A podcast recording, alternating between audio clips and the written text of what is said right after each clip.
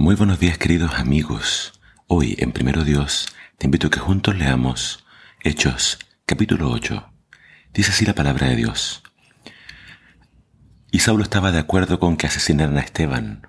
Aquel mismo día una gran ola de persecución se levantó contra los creyentes y barrió la iglesia de Jerusalén.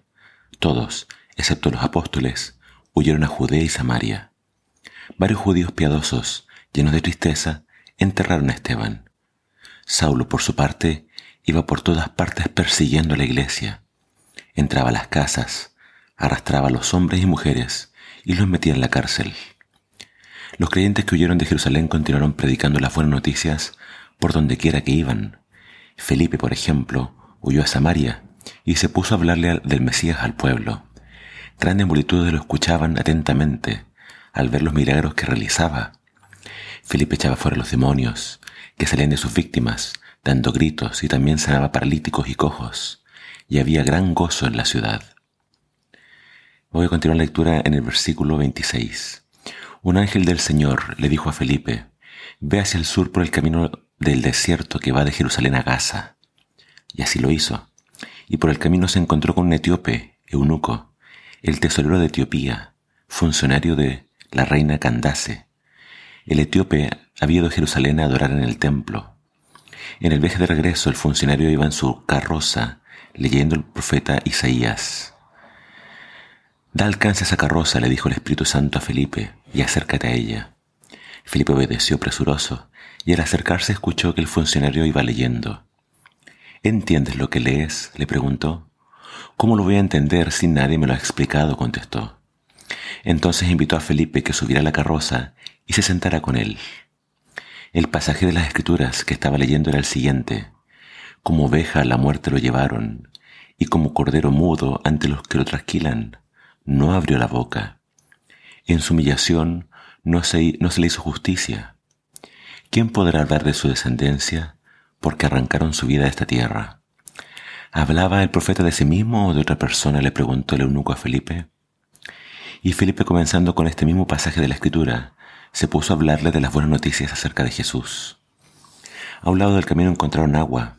Mira, aquí hay agua, exclamó el funcionario. ¿Por qué no me bautizas? Siempre cuando creas de corazón, no hay nada que lo impida, le dijo Felipe. Creo que Jesucristo es el Hijo de Dios, respondió el eunuco. Detuvieron la carroza entonces, bajaron ambos al agua y Felipe lo bautizó. Al salir del agua, el Espíritu Santo del Señor se llevó a Felipe y el funcionario ya no lo vio más, pero a pesar de esto siguió gozoso su camino. Mientras tanto Felipe estaba en Azoto, y allí, como en cada una de las ciudades que encontró en el viaje a Cesarea, predicó las buenas noticias. La historia continúa con la, la, persecución de la iglesia y entonces el esparcimiento de los discípulos fuera de Jerusalén. Dice que solo se quedaron en Jerusalén los apóstoles, pero otros discípulos, como Felipe, que era uno de los primeros eh, diáconos que tuvo la iglesia, acá se nos muestra su obra en Samaria y después especialmente con este eunuco. Cabe destacar que también la, historia nos mostraba ayer la muerte de Esteban, otro también de los diáconos. Entonces la iglesia estaba siendo fuertemente perseguida por Saulo, pero la historia se detiene un momento para hablarnos de Felipe. Felipe entonces fue a Samaria. Y acá está el cumplimiento de lo que decía el principio del libro. Jesús les dijo a sus discípulos, ustedes serán mis testigos en Jerusalén, en Judea, en Samaria y hasta lo último de la tierra. Los discípulos tenían este, este mandato, pero se estaban quedando en Jerusalén, no estaban saliendo. Si no fuera por la persecución, quizás no habrían salido. Digamos que de cierta forma Dios tuvo que empujarlos un poquito a salir a cumplir la misión porque la misión era predicar el Evangelio hasta lo último de la tierra. Y antes los judíos no se mezclaban con samaritanos. Para ellos era una aberración. Pero acá vemos al Espíritu Santo derribando fronteras, derribando barreras, prejuicios, porque el Evangelio tiene que ser predicado a toda criatura. Y después vemos a Felipe predicándole al eunuco. Y la historia del eunuco es muy importante porque el Espíritu Santo lo guió ahí. Él le dijo, ve a ese camino, después le dijo, acércate a ese carro. Y después entonces el resto es su conversión. Él iba leyendo el profeta Isaías, Isaías 53.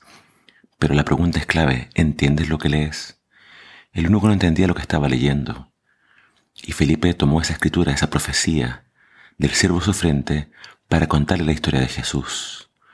Le contó todo acerca de Jesús, de sus milagros, de su vida, de su muerte, de su resurrección, de su ascensión al cielo y de cómo Jesús le mandó a ellos a predicar y a bautizar en el nombre del Padre, del Hijo y del Espíritu Santo. Ahí fue cuando el eunuco dijo, mira, acá hay agua, ¿me puedo bautizar?